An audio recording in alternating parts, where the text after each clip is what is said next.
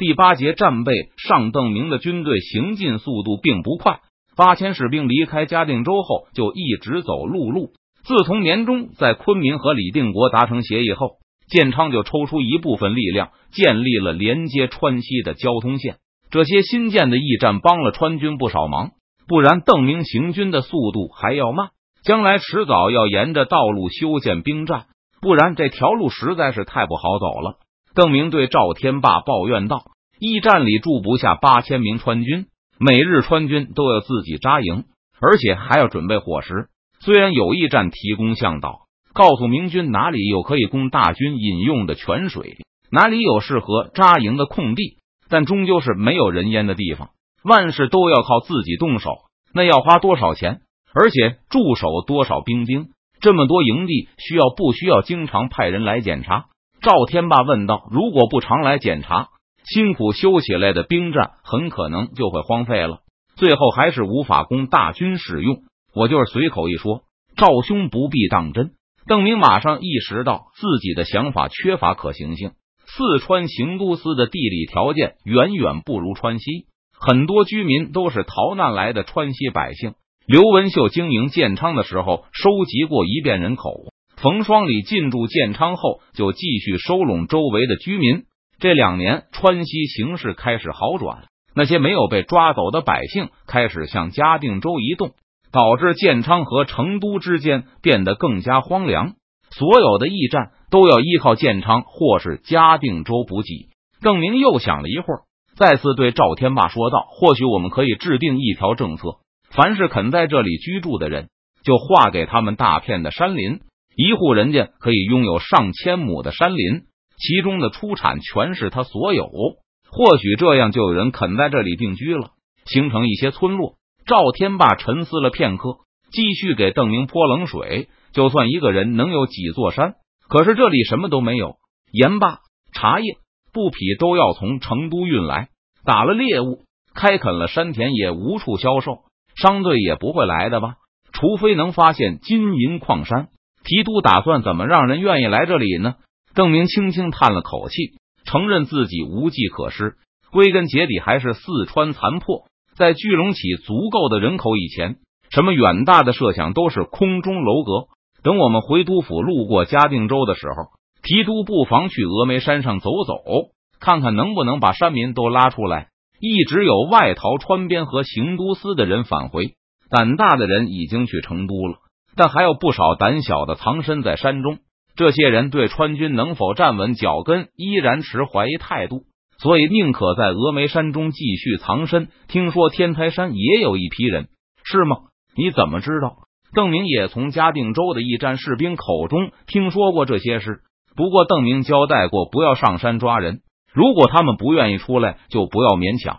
邓明知道山中的生活条件十分艰苦，因此也向驿站的士兵交代过，若是遇到山民。就接济他们一些粮食和棉布，这些成都都会特别拨给，也不需要让山民用出山生活作为交换。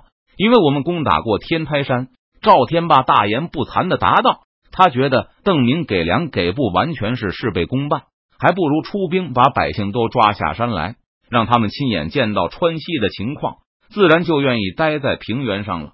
简而言之。”明军怎么对付清军的府兵，就应该怎么对付这些山民。八大王建制的时候，就有很多百姓为了躲避战火而逃去天台山上，上面有很多寺庙可以容身，里面的和尚大多不是好东西，造谣说我们西营的坏话，蛊惑百姓不要回乡生产。结果呢？邓明追问道：“天台山上有个湖，有淡水能够屯垦，听信了谣言的百姓还就真不下来了。”八大王派兵去的时候，贼秃还组织僧人平险要抵抗。带队前去的是巩昌王，贼秃们哪里是他老人家的对手？见贼秃们守着正面的山路，就派十几个精兵从后山爬上去，一把火把贼秃们的寺庙都烧了。张献忠可没有邓明这么好的脾气。白文选也是一流的战将，当时天台山的僧众被西军杀了个落花流水。赵天霸说起白文选的杰出指挥时，脸上也显得颇为得意。再然后呢，本来巩昌王把贼屠杀光后，想搜山把百姓都带回去的，但这时达子从陕西打来了，巩昌王急急忙忙的走了。据他说，山上的山田不少，百姓应该也有很多。后来蜀王还想过去天台山、峨眉山找人，但也因为军情紧急而没有去成。等我们渐渐腾出手来了，把这些地方都搜上一遍好了。邓明点点头，没有继续讨论这个话题。在邓明的前世，李国英在平定四川的征战中，过一路屠一路，把藏身于奎东众将根据地的百姓统统杀光。四川战事结束后，经过李国英的不懈搜捕，从周围的山上又找到了不少男女老幼，把他们尽数迁到平原上。据说此时尚有几十万川人得以逃过明末的这场浩劫，但好景不长，随后就爆发了三藩之乱。仅存的这些川人和刚移民进川的百姓又被赵良栋杀得干干净净，最后统共只剩下一万人。邓明和赵天霸估计，在建昌和云南必然会耽搁一些时间，他们最快也要到明年正月里才能赶到缅甸边境。明末战争的节奏要比邓明前世慢得多。明军每次出征时，大部分时间都是花费在路途中。这次邓明率领的八千士兵都身强力壮，没有敌军的威胁，每天都能专心赶路。即使如此，从徐州到目的地也要花四个月左右。每天扎营后，邓明就组织军官预先学习必要的知识。缅甸等地有大象，你们听说过象牙吧？那种东西就是大象的牙齿，这是一种巨大的动物。邓明一边说，一边用力的伸开双臂，给部下们比划着大象的个头。缅军很可能会拿大象做坐骑来突袭我军，他们若是用大象冲锋，我军靠方阵是绝对挡不住的，我们都会被大象踩成肉酱。赵天霸不得不佩服邓明的见识，在云南的时候，李定国也采购过一些大象。训练了少量的象兵，用来和清军作战。赵天霸还是那个时候才看到过象骑兵，他没想到邓明这个内地人居然对此如此了解。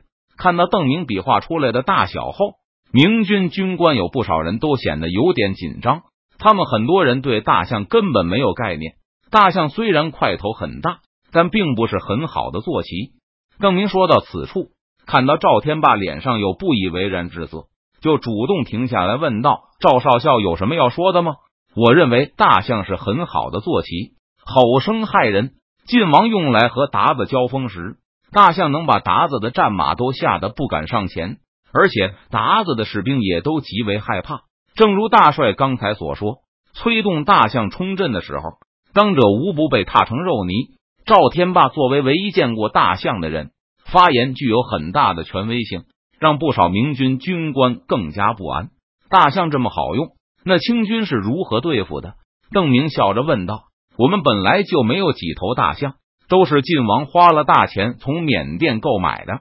而且大象欺生，象骑兵很不好操练，这东西吃的又多，还娇气。没过多久，就都死在湖南和广西了。原来如此。”邓明微微合手。这个时代人的知识面实在有限。明初。明军与越南交战，后来与缅甸交战时都遇到过象兵。明军虽然战而胜之，但也没有具体的战胜手段流传下来。而据赵天霸所说，李定国认为遇到大象就应该派敢战的瑞士拼死突击，用人命去换昂贵的大象，不让敌人有冲击本方军阵的机会。不过清军从来没有过这种装备。所以，李定国的设想也没有经过实战检验，而邓明不同。他记得小时候看过的历史书上，就专门提到过罗马人是如何在几年之内一再被迦太基的大象蹂躏的。以罗马乌龟阵士兵的坚定，一样被集中使用大象的迦太基军队踩得惨不忍睹。而邓明还记得罗马人摸索出来的办法。我刚才说大象不是一种好坐骑，就是因为河马不同。骑手很难操控大象，实际上只是把目标指给大象，剩下的基本就是看这种畜生自己发挥了。大象非常怕火，如果缅甸人集中大象对付我们，那我们就要用火箭密集的射击。一旦大象害怕了，就会掉头去踩自己的阵地。而象骑兵是根本无法控制住他的。那些站在大象身后的缅兵一样拦不住他们。邓明仔细讲解过战术后，不少军官都松了一口气。散会后，他们就会把邓明介绍的情况详尽的通报给士兵们。大帅这话有什么根据吗？只有赵天霸依然不服气。他觉得作为亲眼见过大象的人，应该比邓明更有发言权才对。我看过一本兵书，专门介绍如何对付大象的。邓明平静的答道：“什么兵书？”赵天霸狐疑的问道。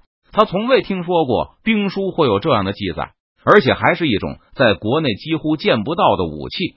更不用说兵书上居然还会说什么大象是种胆小而且非常畏火的动物。书叫什么名字？专利。邓明神秘的一笑：“商业机密。”